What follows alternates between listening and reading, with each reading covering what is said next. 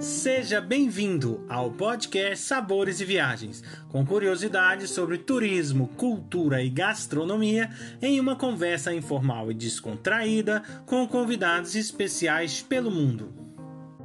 A apresentação deste podcast fica por conta de Victor Barros e Guilherme Boeste, diretores do Cooking em Portugal. Hoje o nosso convidado é o senhor Felipe Otávio da Tanoaria Jasofer, aqui de Esmoriz, Portugal. Por favor, conte-nos sobre a história da Tanoaria Jasofer. Olha, a história da Tanoaria Jasofer eh, remonta realmente a, muitos anos atrás. Como sabem, Esmoriz, que é a cidade onde estamos localizados, tem uma enorme história ligada à indústria da tanoaria. Aliás, esta cidade viveu eh, graças à indústria da tanoaria. Isto remonta realmente há muitos anos atrás, na guerra colonial em que Portugal lutou em Angola, Moçambique e Guiné, era necessário o abastecimento de, dos militares. E na altura, uh, o governo de então, de Portugal, decidiu que uh, o vinho para abastecer os militares deveria ser transportado em barris, por uma questão logística e também para proteger, de certa forma, uh, o produto na viagem que fazia até Angola. e sabia o governo que havia uma grande eh, tradição de tanoaria em Vila Nova de Gaia, isto tudo fruto das eh, caves de vinho do Porto. Ah, e porque a existência da tanoaria em Esmoriz? Isso é muito importante. Tem tudo a ver com as caves de vinho do Porto. Quando os ingleses descobriram o setor vinho do Porto, ah, sentiram a necessidade de construir, fabricar pipas em madeira para estagiar o famoso vinho do Porto. Então era necessário hum, a construção de pipas, mas não tinham mão de obra qualificada. E então procuraram essa mão de obra qualificada, sobretudo em zonas que viviam da agricultura, da pesca, que era o caso de Moris, que fica sensivelmente a 30 hum, quilómetros do, do Porto. E essa mão de obra qualificada foi muito recrutada em Esmoriz, eh, no Conselho de Alvar. Formou-se muitas pessoas no setor de vinho do Porto a, a produzir pipas e a reparar. Uh, para terem uma ideia, as pessoas viajavam de Esmoriz pela linha do Caminho de Ferro. Uh, hoje existe uma estrada paralela à Rua Caminho de Ferro em Esmoriz que se chama precisamente a Rua dos Tanoeiros, em homenagem a todos esses homens que iam à segunda-feira de manhã para Vila Nova de Gaia e voltavam à sexta-feira uh, ao fim da tarde. Portanto, só vinham passar o fim de semana as Moris. E isto realmente fez com que muita gente dos Moris aprendesse o ofício em Vila Nova de Gaia e trabalhasse em Vila Nova de Gaia. Foi o caso do meu bisavô, do meu avô, portanto eu já sou a quarta geração. E a história da tenoria tem precisamente a ver com isso, portanto, por haver muitas raízes em Esmoriz. Entretanto, o setor de vinho do Porto, naquela época, passou por alguma dificuldade. Não havia a necessidade de construir mais pipas, mas sim de a fazer manutenção das existentes e então aí ocorreu um grande despedimento de muitos funcionários que, que, que aí estavam nas grandes tanguarias das Caves de Vinho. Foi o caso do meu avô, que teve que regressar à sua cidade, as Moris, e numa primeira fase uh, alugou um pequeno galpão, como vocês dizem no Brasil, não é? chamamos nós uh, armazém em Portugal, uh, numa terra vinícola, para fazer a reparação de pipas, e foi sobrevivendo dessa forma. Depois, eh, com a vinda e com a necessidade, como eu dizia no início da entrevista, eh, com a necessidade da exportação dos vinhos, eh, o governo tentou procurar essa mão qualificada da construção de barris em Vila Nova de Gaia, mas foi-lhes dito na altura em Vila Nova de Gaia que a grande fasquia de operários de tanoria encontrava-se em Esmoriz. E então o governo deslocou-se a Esmoriz e aqui se instalaram grandes empresas de tanoaria, para terem uma ideia, existia uma tanoaria que ainda existe nas ruínas, que se chamava Tanoaria Alfredo Sá, tinha 600 funcionários, para verem a dimensão uh, da coisa, muito grande. E, portanto, a história da tanoaria, uh, Esmoriz foi-se criando ainda mais tanoarias nessa época, com a necessidade de exportação de barris uh, para Angola e Moçambique, e criaram-se mais de 40 tanoarias, formaram-se mais de 40 tanoarias em Esmoriz, e deu-se emprego, como podem imaginar, a milhares de pessoas Depois, com o términos da, da guerra, eh, já não foi necessária a exportação de vinhos e aí foi realmente uma grande queda eh, da indústria da tanoaria, fazendo com que muitos tanoeiros dos Moris emigrassem para a Venezuela para trabalhar em destilarias de rum, mas também para a França, para trabalhar em tanoarias francesas. Eu costumo dizer que a França é um país com muito know-how em tanoaria, mas muito desse know-how foi levado de Portugal para a França. E, resumidamente, eu penso que esta é a história da tanoaria ex-Moris e da nossa história. Depois, evidentemente, que o meu pai e os meus tios uh, ficaram com a tanoaria do que era do meu avô, o meu avô acabou por lhes dar sociedade, e portanto as coisas foram se desenrolando ao longo dos anos, e hoje eu e a minha irmã Sandra uh, e o meu pai ainda lideramos a empresa e já somos nós a quarta geração, o meu pai a terceira geração. E eu queria que você falasse um pouquinho, assim, mesmo que rapidamente, né, dessa, dessa, dessa arte, né, desse processo que é feito, essa, né, tantas pipas e tal, como é que é, como é que isso é feito, todo, tudo pensado, é, essa, né, eu, eu, eu só olho, eu não consigo nem falar como é que é o processo, que eu não sei, mas eu Olha, acho Victor, muito bonito. O processo realmente é muito bonito, é, é realmente uma arte, sem dúvida. Uh, não é um processo fácil e, e vamos agora recuar há 40 anos, 50 anos atrás. Era um processo muito duro, muito duro. Hoje, felizmente, uh, já não é tão duro quanto era, porque nós fizemos algum investimento uh, em maquinaria que nos ajuda em alguns processos. Mas, resumidamente, a produção de um barril passa, numa primeira fase, numa primeira fase, pela seleção das madeiras. É muito importante, ok? Uh, nós uh, importamos madeira de distintos países. Uh, importamos madeira de França, de países do leste, como a Roménia, a Hungria, mas também dos Estados Unidos da América, sobretudo dos Estados Unidos da América. Utilizamos madeiras de carvalho francês, madeira de carvalho europeu, que tem características muito parecidas com o carvalho francês, mas como nós, Tenoria Josafer, trabalhamos muito sobretudo para a indústria destileira, utilizamos bastante o carvalho americano. Portanto, a produção, esta arte, passa, não na primeira fase, pela seleção da madeira.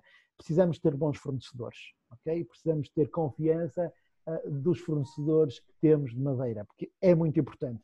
Para vocês terem uma ideia, nós não podemos andar a vaguear, a procurar fornecedor A, B, C ou D por preços. Não. É importante tu teres uma boa relação de confiança com o teu fornecedor, porque sabes, da zona, sabes a zona de onde ele extrai a madeira e isso é muito importante. Porque isso é que é a característica que te diferencia da tenoria A, B, C ou D. É a zona onde tu extrais a madeira, onde tens a madeira e também a forma como tratas a madeira. Ok?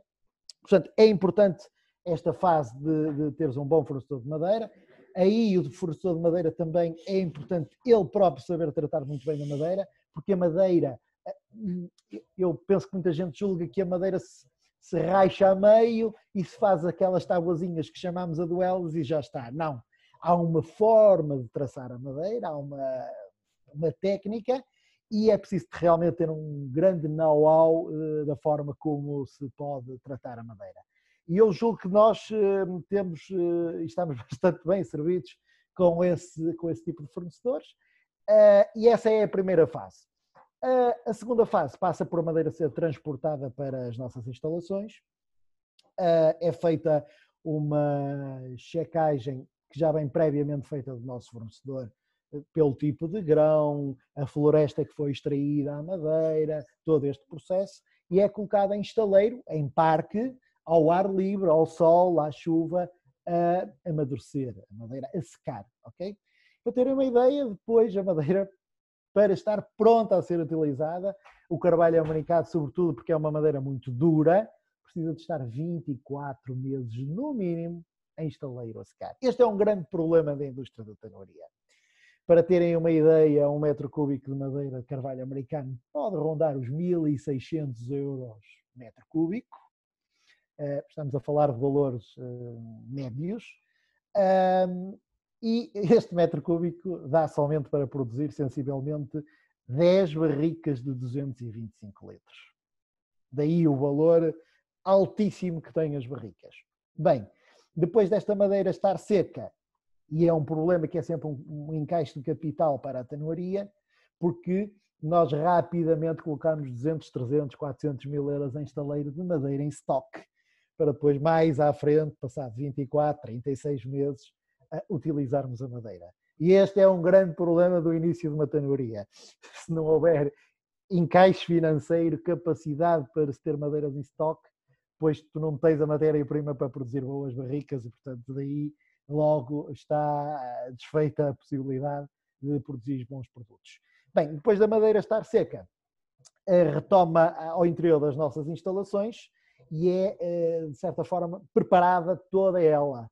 Portanto, a madeira é traçada, portanto, é cortado as suas pontas com uma talha, um comprimento devido, portanto, cada barril, dependendo da sua dimensão, tem medidas específicas. Falámos concretamente das barricas standardizadas na Europa, que são barricas de 225 litros, que são as barricas usadas nas adegas eh, por todo Portugal e por toda a França, por toda a Espanha. São barricas de 225 litros que têm um comprimento de 95 centímetros de altura, ok? Mas a madeira, quando nós compramos a madeira, vem sempre com um metro de altura. Porquê? Quando a madeira está estes 24, 36 meses em estaleiro, tem eh, tendência a rachar nas pontas. É um processo natural da madeira. A madeira é um ser vivo, uh, move-se com, com o clima, com o calor, com a, a, umidade e racha. Portanto, ela vem mais comprida para depois no interior da nossa fábrica cortarmos a 95 e, se eventualmente tiver alguma rachadela, ser eliminada. Depois a madeira é, passa numa máquina que chamamos nós uma torneadeira basadora, portanto a madeira é limpa as faces das aduelas, a face interior e a face exterior, e também põe a face exterior, a aduela já um pouco mais arredondada. Portanto, temos uma aduela plana e ela fica mais arredondada, ok? Uh, e depois é feito o processo, o terceiro processo, que é o processo de juntagem da madeira, de forma a que a madeira possa casar uma com a outra. Se tivermos duas aduelas direitas, ela faz isto, mas se juntarmos, já vai fazer aquele chanfrezinho que nos vai criar a circunferência. Portanto, e nós temos este processo todo mecanizado. Para terem uma ideia, há 50 anos atrás, todo este processo era feito manual. Traçar era feito com um serrote manual, tornear era feito com uma raspilha manual e juntar era feita uma grelopa de madeira à mão. Por isso, digo-vos, era um processo extremamente custoso e muito duro. Hoje este processo fazemos todo mecânico. Portanto, e esta é a parte do corpo da barrica, depois temos a parte dos tampos da barrica, que também é uma parte muito importante. Aí juntamos a madeira hum, toda de forma direita, portanto temos que ter uma face toda direitinha. É um processo também muito importante no barril, porque a madeira tem que ficar muito bem juntinha, tem que ficar muito certa e sem alguma falha, sem nenhuma falha, porque a madeira tem que se casar perfeitamente uma com a outra. Para a vedação e para ajudar a vedação, utilizamos palha de tabua. Portanto, é uma palha que extraímos do Rio Tejo. Um, temos um senhor que nos faz o favor de todos os anos de extrair esta palha do Rio Tejo, faz o favor também de secar esta palha em sua casa e depois nós compramos esta palha já seca para fazer a vedação. Utilizamos umas cabilhazinhas de inox, ok? Pregos com dois bicos em inox para poder juntar, unir estas tábuazinhas dos tampos. Temos uma prensa que faz pressão e faz com que as tábuas eh, as tábuas se casem umas com as outras. Depois passamos para o processo de, de levantar o barril. Basicamente temos já uh, arcos, os círculos metálicos uh, que servem de molde.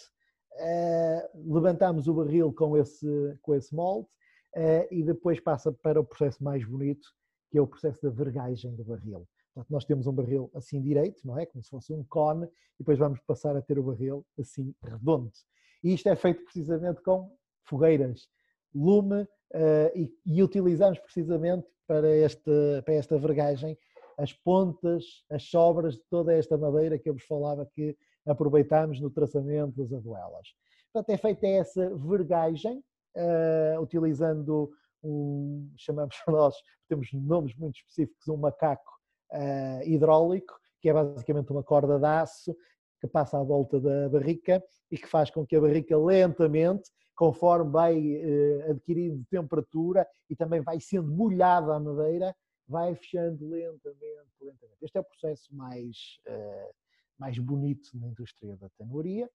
Portanto, é feita essa vergagem, depois a barrica é amassada, uh, temos necessidade de dar pressão com os outros arcos, pressão à madeira para que ela se une ainda mais uma à outra.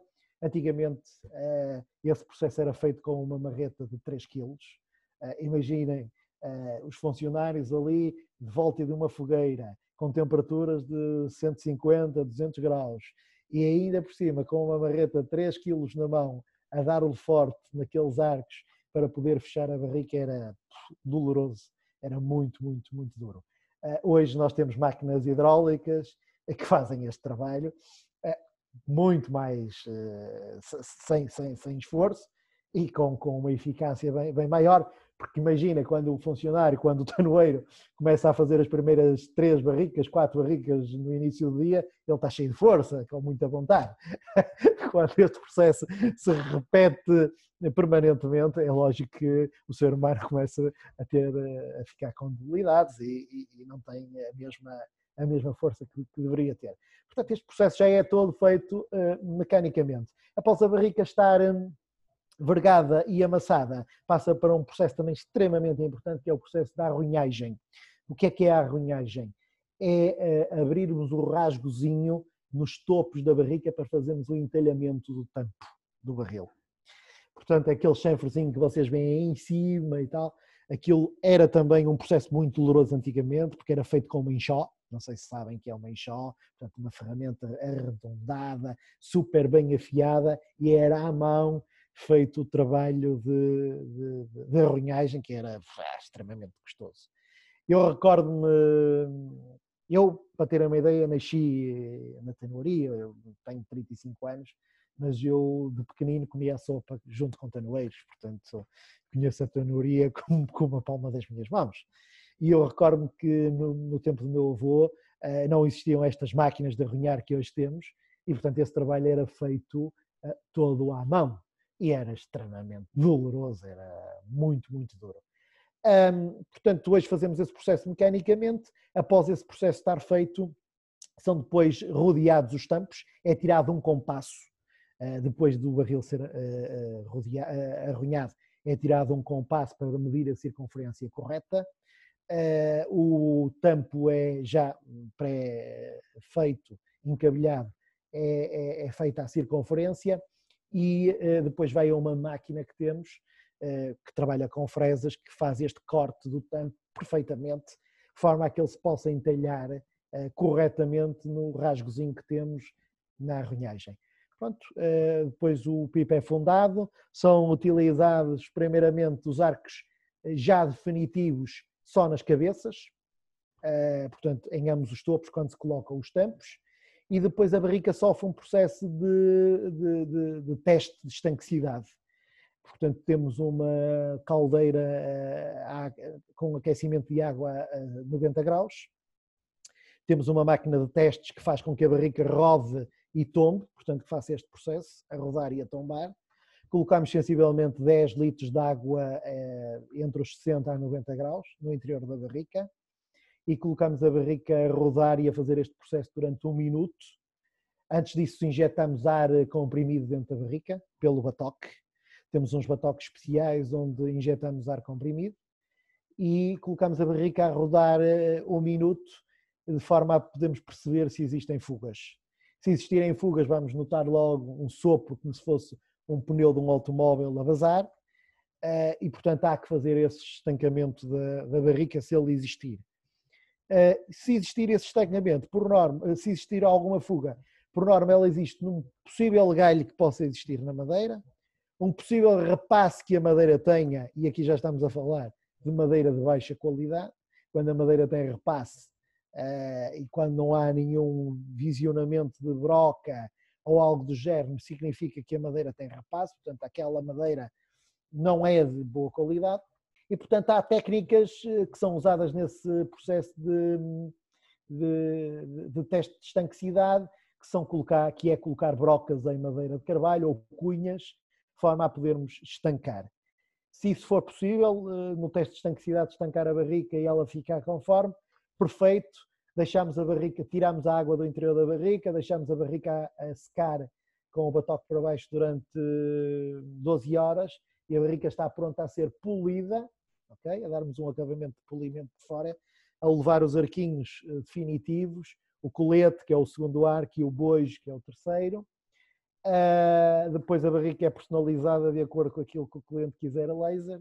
Se o cliente desejar uh, que, se possa, que possa ter a marca da sua adega na barrica, isso é possível. A barrica tem sempre o nome da tanuaria, o tipo de madeira, o tipo de tosta que, que foi dada na barrica e também eh, o ano da, da, sua produção e podemos colocar todas as características que o cliente necessite. O que é que nos diferencia e o processo mais importante numa tanuaria? Tem a ver exatamente com a tosta. Nós podemos dar tratamentos térmicos antes de fazermos aquele processo da arranhagem, nós damos tratamentos térmicos no interior da barrica. E esse é o processo mais uh, importante e é o que nos diferencia de todos, da tanuaria A, B, C, D, E. Uh, porquê? Porque a tosta é como se fosse, reparem, uma receita culinária. Uh, a tanuaria Josafer tem as suas receitas culinárias das tostas ligeiras, médias, médias mais, fortes, extras fortes, e a tanuaria B tem também as suas receitas. E eh, eu sei que muita gente questiona, por vezes visitar uma adega e, e, e comentar ah, Filipe, mas eu fui à adega A, B, C ou D e tem lá barricas suas, mas também tem barricas da tanuaria A, B, C. Sim, é verdade, é muito importante que assim seja, porque o enólogo procura sempre uma, uma, uma diferença uh, e diversificar os seus vinhos.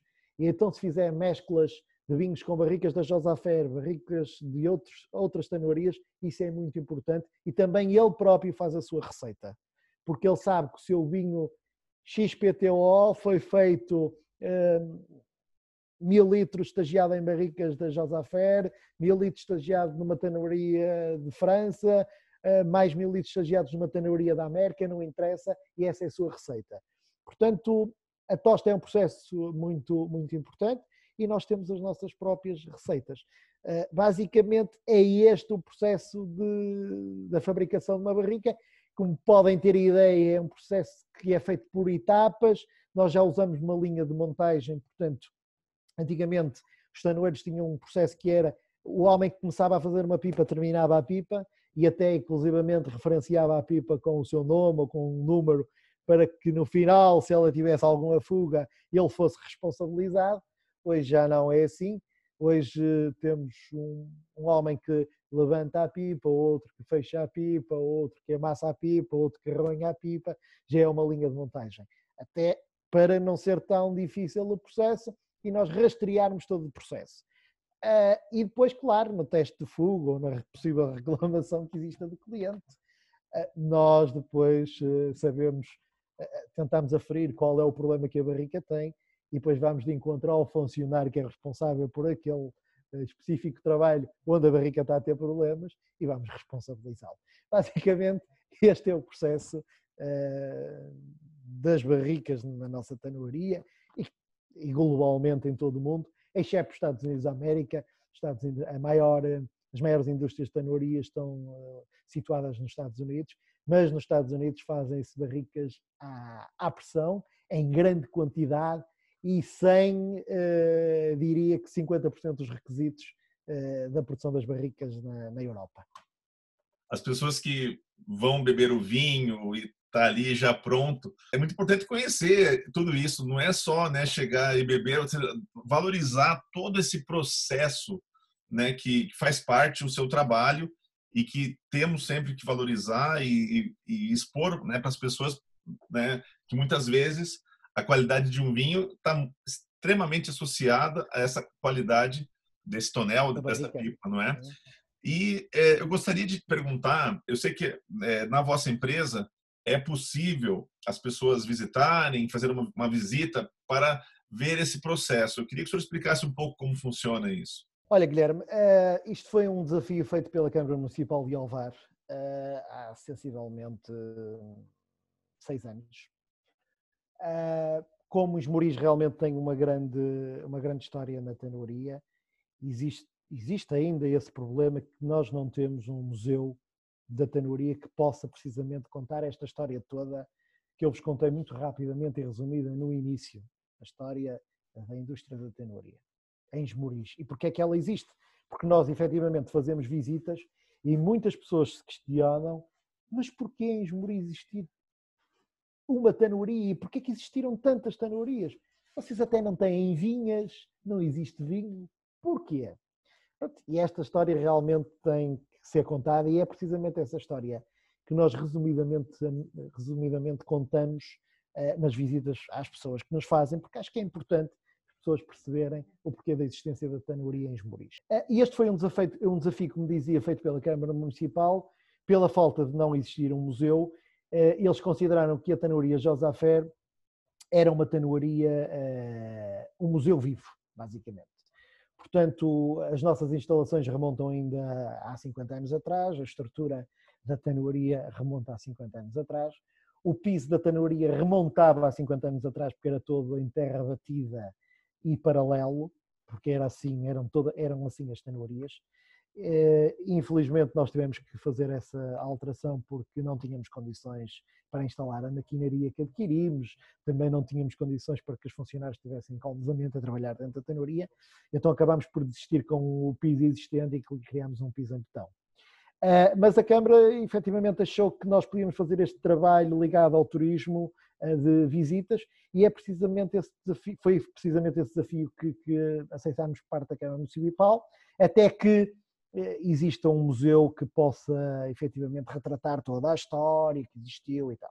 Bem, eu também concordo uh, com a ideia da Câmara Municipal, porque hoje em dia as pessoas que nos visitam não estão muito abertas àquele, uh, àquele método de museu e àquela, àquilo que estávamos habituados, que é aqueles museus parados que chegamos lá e que ouvimos uma história e vemos umas ferramentazinhas penduradas na parede e já está. Isso já não funciona muito, já é, é uma coisa muito parada e as pessoas não gostam muito. E, portanto, o que nós hum, disponibilizamos a quem nos visita é precisamente à entrada fazermos esta explicação do que é que é a indústria da tanoria em Esmoriz, o que é que foi, o que é que hum, fazemos hoje em dia, que tipos de madeiras usamos, utilizamos, e depois mostramos todo este processo que eu vos retratei pessoalmente. Portanto, as pessoas conseguem ver passo a passo todo o processo da, da fabricação do, dos barris. E é muito interessante. É, é, basicamente, 60% das eh, visitas que são feitas são feitas por mim. Eh, eu adoro fazer eh, de guia das visitas porque existem tantas perguntas, por parte das pessoas, as pessoas não imaginam de forma alguma como é que são feitos os barris, as pessoas acham que nós uh, serramos a madeira já curva e, portanto, depois montamos os pipos já curvos e que os pipos não são fechados com lume. Portanto, existe depois uh, tantas perguntas ao redor da, da, produção dos barris que é super interessante fazer este tipo de visitas. Um, e nós, portanto, uh, temos feito esse trabalho de, de visitas e é, e é de certa forma também uh, mostrar aquilo que, que fazemos. Uh, também, por vezes, acabamos por uh, adquirir alguns clientes com este tipo de visitas, porque nos visitam e acabam por preferir comprar as nossas barricas porque têm a oportunidade, tiveram a oportunidade de ver as, a ser fabricadas as barricas. Curiosamente, tenho, tenho uma, uma história curiosa. Nós tivemos já um ano mais ou menos uma visita de enólogos americanos, uma empresa espanhola que nos contactou porque uh, tinha um grupo de enólogos americanos que queria fazer uma visita à nossa tanoria e fizemos essa visita aos enólogos, eles ficaram muito satisfeitos, fizeram mil e uma perguntas. No final, um deles veio ter comigo e disse: Olha, eu queria agradecer pela visita, foi muito interessante, eu gostei muito. Uh, eu sou cliente de uma tanoria muito famosa francesa e gasto muito dinheiro com eles, mas eles não me permitem que eu possa entrar dentro da tenoria deles. Porquê? Você sabe-me explicar? Eu disse, olha, não sei, eles têm as razões deles, uh, que eu tenho que compreender, uh, mas nós efetivamente deixamos que, que, que, que, os nossos clientes, e não só, e não clientes, possam entrar dentro da nossa empresa e possam ver. E ele disse, achei muito interessante, gostei muito que pudessem ter feito isso, eu vou-vos contactar porque eu quero comprar barricas vossas. Portanto, as visitas depois também têm este, todo este envolvimento que acaba por ser importante para a nossa empresa. Eu acho que o trabalho do enólogo, né, e o trabalho aí de vocês, ele tem uma, como diz, tem que se combinar, né? É uma combinação tão importante quanto, porque se isso é uma preocupação de quem está produzindo, né? Saber a madeira, saber a torragem, saber, não lembro, eles falaram ali duas, três características. Ah, na hora de beber a pessoa já sabia que era, ah, não, isso aqui é, é eu sou, não é numa pipa não é de carvalho, é de uma, de uma outra madeira. Eles já sabiam essa distinção. Então isso é uma coisa muito rica, né? E, e, e faz mesmo essa diferença toda. O senhor podia falar para nós um pouquinho como é que é essa, né? É, é, essas essas características, se é que, né? Eu não sei se é o termo certo para usar.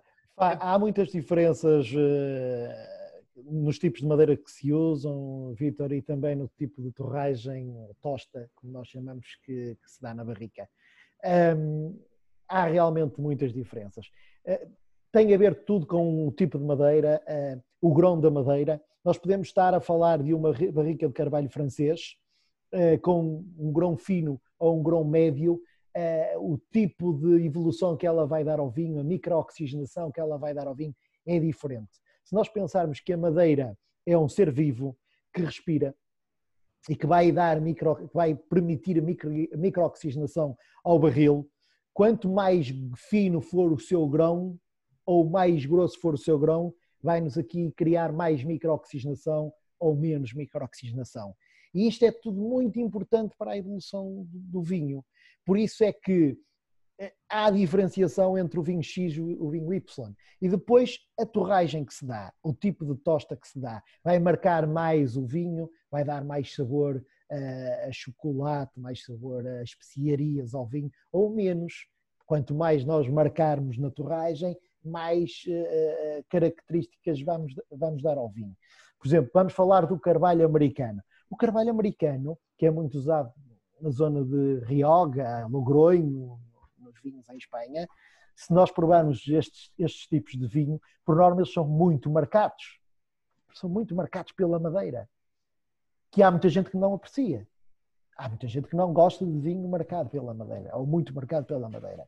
E os vinhos de Rioga são, efetivamente, na sua generalidade, bastante marcados. Porquê? Porque as adegas de Rioga usam muito vinhos, uh, barricas de carvalho americano. Desde já o carvalho americano marca imenso o vinho. Uma madeira com um grão muito, muito, muito forte, eh, que tem, tem, tem realmente muita propriedade a madeira e cria aqui e, acaba por marcar muitos vinhos. E depois a tosta, a tosta que dão, a torragem que dão a este tipo de barricas de carvalho americano é muito mais eh, marcada, muito mais forte e acaba por dar muito mais uh, propriedade ao vinho. O carvalho francês já é, são barricas que são sempre no máximo dos máximos das barricas de carvalho francês, de madeira francesa, levam tosta, tosta média mais, é, é o, o, nível máximo que pode, que costuma levar uma barrica de, de carvalho francês e, portanto, marca muito menos. Em Portugal usam-se muito o carvalho francês.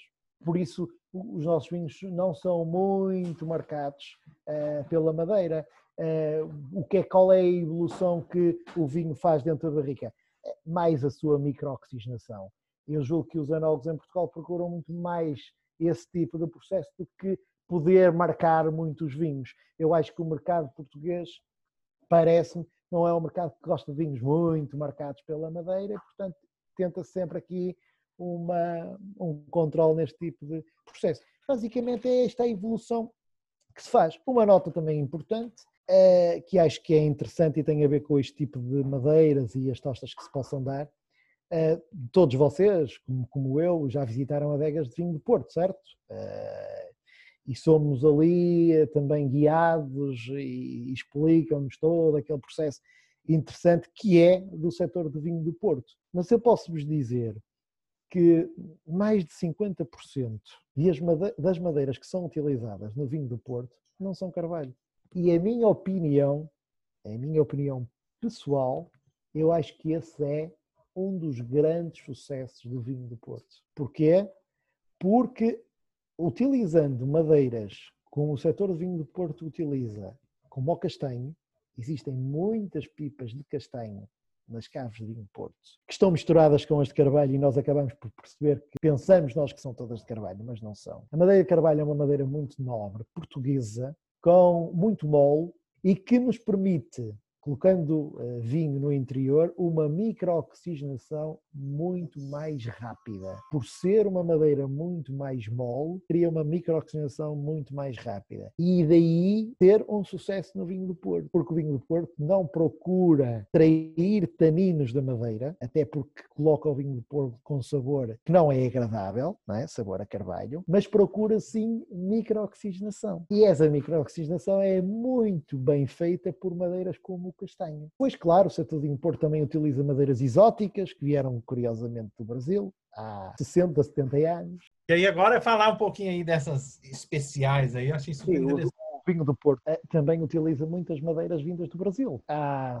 50, 60 anos eh, importava-se muita madeira do Brasil para construir pipas todas aquelas pipas, ou a maioria daquelas pipas, tonéis e balseiros que vocês podem ver nas caves de vinho do Porto, em Vila Nova de Gaia, que, que são de madeira de madeiras exóticas, de macacaúba, piunço, mogno, são tudo madeiras que vieram do Brasil, foram serradas, trabalhadas em Portugal, foram construídas aquela, aqueles tonéis e aqueles balseiros. E ainda hoje são muito usados. Portanto, também é um dos segredos é, do famoso vinho do Porto. Portanto, o vinho do Porto também tem ligação ao Brasil. Né, grandes produtores e tal, e, e, eles fazem essas combinações mesmo assim na exclusividade, porque, claro, os vinhos que chegam para nós, né, eu imagino que, pronto, é aqueles padrões, aquilo que já está previamente definido, né, tanta madeira, tanto tudo muito bem arquitetado. Mas eu, eu creio, eu, eu que sou uma pessoa curiosa e creio que deve ter aí produtores curiosos, deve tentar fazer testes né, com madeira. Você já recebeu alguma, algum pedido assim peculiar, talvez uma madeira bem específica, né, ou um, um grau de torragem, vai lá saber. Olha, Vitor, um, o castanho cada vez tem sido uma madeira mais utilizada em experiências. Uh, no, no setor do whisky, nós trabalhamos muito com destilados, com whiskies, há muitas empresas a fazer experiências com castanho, porque dizem que os produtores, a evolução que é feita na madeira de castanho do destilado, estamos a falar do whisky, mas podíamos estar a falar de, de brandy, podíamos estar a falar de aguardente, cachaça, eh, é, a evolução que é dada a este tipo de destilado é muito boa com a madeira de castanho. Eh, eu vou-vos dar uma, uma, um exemplo, nós temos um cliente na Suécia que hum, há cerca de dois anos, sensivelmente há dois anos atrás, nos pediu uma, uma pequena encomenda de seis barricas de 225 litros, castanho português, tosta forte, alligator, como eles lhe chamam. Portanto, a, a, a casca de crocodilo, ok? Pele de crocodilo. Portanto, é uma torragem extra forte. Portanto, a barrica, para terem uma ideia, pega fogo mesmo. É preciso estar com bastante atenção e com água em cima porque pega fogo. Um, e eu achei aquilo uma barbaridade por parte do cliente, madeira de castanho, super tostada, incrível. Bem, o que é certo é que nós no início deste ano recebemos um e-mail deste cliente dizendo-nos a nós que estava maravilhado com as experiências que tinha feito os resultados tinham sido fabulosos e queria uma encomenda de 500 pipas. Porque iria eh, fazer toda a sua produção, iria reencaminhar toda a sua produção e iria estagiar todo o seu whisky em barricas de castanho. Pelo que eu sei, penso que na Escócia isto não é permitido. E aí a inteligência por parte deste cliente Porquê? Dá-me a entender que há uma regulamentação na Escócia que não permite que os produtores da Escócia possam estagiar o whisky uh, em madeiras que não o carvalho. Uh, e, portanto, há uma série de produtores que não estão na Escócia, uh, como na Suécia, na Finlândia e noutros países, que estão fazendo testes com madeiras diferentes. Eu falo concretamente no castanho porque é uma madeira portuguesa, mas sei também que estão a fazer com, testes com madeira da cássia uh, e que estão a fazer testes para provavelmente ter uh, efeitos diferentes no seu produto e, claro, com isso ter um mercado diferenciador uh, das outras empresas que permanentemente produzem e estagiam os seus destilados com, com carvalho. Eu penso que isto também acontece com os vinhos, também há algumas empresas a fazerem testes em castanho. Penso também que temos uma empresa em Portugal, na Lourinhã, que é uma zona com uma aguardente certificada, como, como o conhaque. Penso que aí também se faz estágio de aguardente em castanho. Pelo menos hum, recordo-me ter tido uma conversa com alguém que me falou que esta empresa na Lourinhã produzia e estagiava aguardente em castanho e, portanto, o castanho dá efetivamente bons resultados. Tive também uh, uma, uma, história, uma história interessante que tem a ver com isto. Um produtor de Vila Real de aguardente que nos contactou, queria também umas pipas em castanho. Uh, e recordo-me na altura de ter conversado com ele, ter dito que é castanho, mas para estagiar aguardente, por que não utilizar carvalho? Nós fabricamos barricas em carvalho, se calhar o senhor ficaria bem mais servido com o carvalho que o castanho. Ele disse, não, não, eu é que sei, meu pai eh, há 50 anos atrás estagiava aguardente em castanho, e, portanto aquilo dava muito bons resultados e é isso que eu pretendo, é isso que eu quero. Bem, eu não quis estar a contrariar o senhor, ele lá comprou as pipas em castanho e foi-se embora. Passado dois anos, ele chegou cá com duas garrafinhas, eu julgo que ainda tenho as garrafas por abrir, e disse-me a mim, olha, aqui está, foi considerada a melhor no meu distrito, só tem um problema, não me deixam colocar aqui no rótulo que esta geada é em barricas de castanho.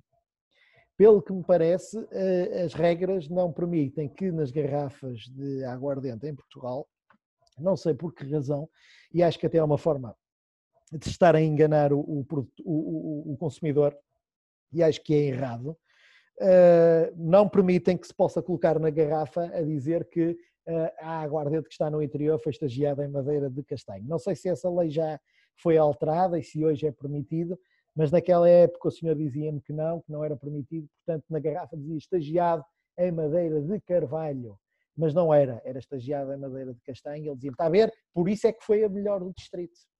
Uh, portanto, a madeira de castanho é uma madeira realmente muito interessante e que tem aqui resultados também bastante, bastante interessantes e é um, um, tema a explorar e que está a ser explorado por esse mundo fora. É, existe algum ciclo de vida para é, os pipos, para os tonéis? Existe. Uh, no vinho existe um ciclo de vida. Uh, as barricas nas adegas, quando, quando, são utilizadas nas adegas para estagiar vinhos, as barricas que chegam às adegas novas são sempre para estagiar, as que são novas, novas, novas, em primeira mão, são sempre para estagiar vinhos novos e vinhos de alta gama ok?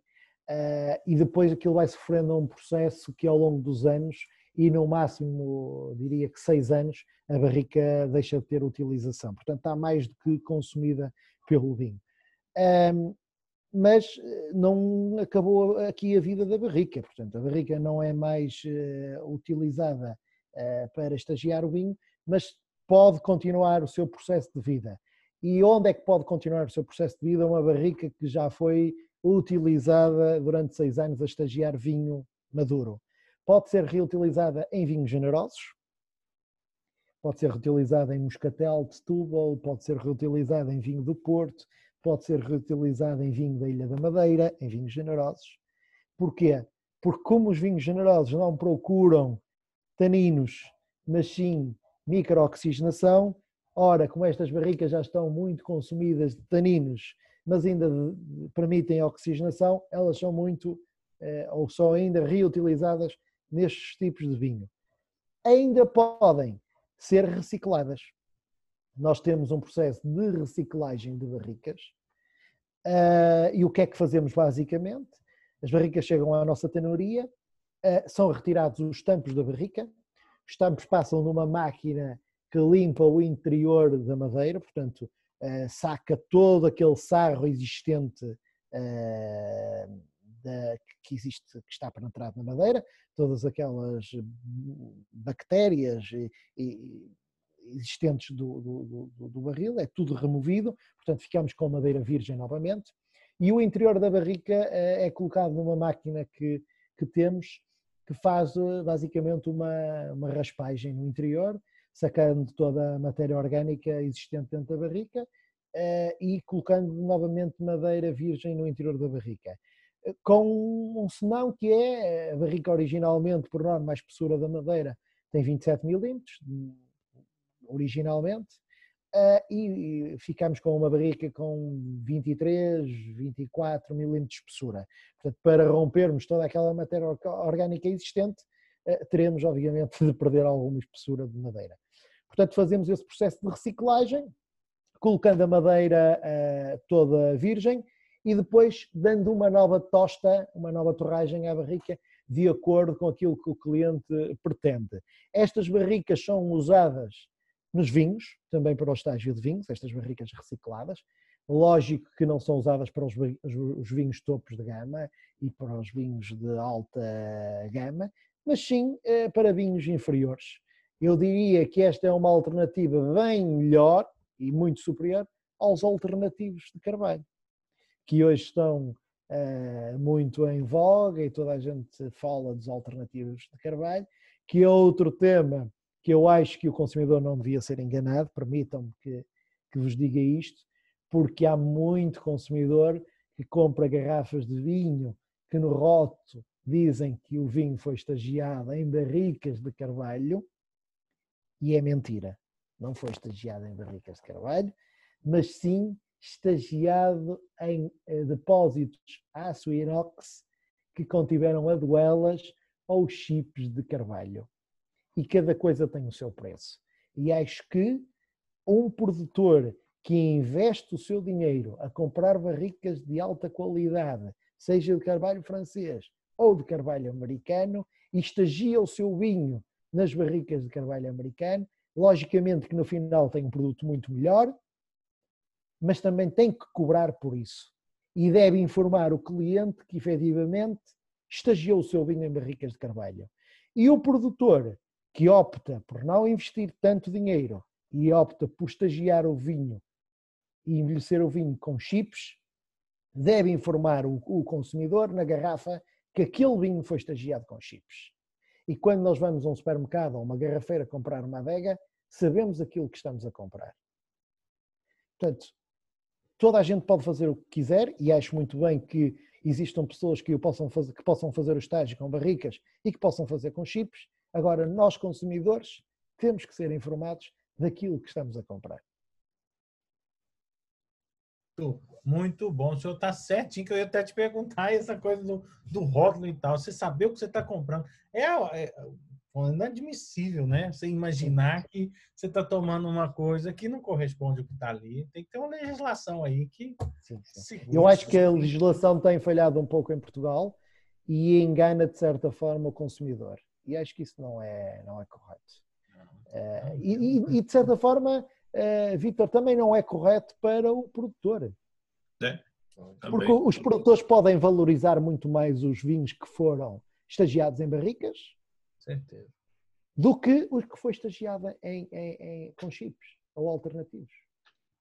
Portanto, é aqui uma forma de podermos uh, também informar o consumidor e de sermos uh, corretos com aquilo que estamos a, a, comprar e a consumir.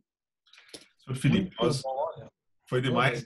Nós gostaríamos de parabenizar é, assim, vocês pelo excelente trabalho que a é, Tanuaria é, é, Josafer tem feito ao longo de tantos anos e agradecer pela sua participação aqui nesse podcast. Eu gostaria que o senhor pudesse deixar as redes sociais também da vossa empresa para que as pessoas possam ter acesso à, à Tanuaria Josafer. Ok. Uh, como é que podem chegar a Tanuria Josafer? Logicamente pelo Facebook. Um, se procurarem Tanuria Josafer, rapidamente encontrarão a nossa página de Facebook. Ou pelo nosso website, uh, www.tanuriajosafer.com. Uh, também através do Instagram, creio que colocando o nosso nome no Instagram conseguem chegar rapidamente. Ou então, muito importante para aqueles pequenos produtores que que, que, não são grandes produtores ou que têm uma produção caseira em sua casa, nós temos uma loja online onde qualquer cliente pode comprar os nossos produtos, que se chama precisamente lojadosbarris.com, ok? www.lojadosbarris.com. É uma loja online uh, que tem alguns dos produtos que a Josafer uh, produz e é muito vocacionada, sobretudo, para aquele pequeno hum, produtor caseiro que pretende estagiar a sua cachaça, a sua aguardente, o seu whisky o seu vinho em casa e, portanto, não pretende comprar grandes quantidades e não tem realmente também muito tempo para se deslocar à nossa empresa, para ver os produtos, para estar connosco, para perceber como é que as coisas se fazem. E eh, com o pouco tempo que tem em sua casa, muito rapidamente, através do computador, fazer a aquisição de, de um barril. Portanto, através da loja dos barris, eh, essa aquisição pode ser feita.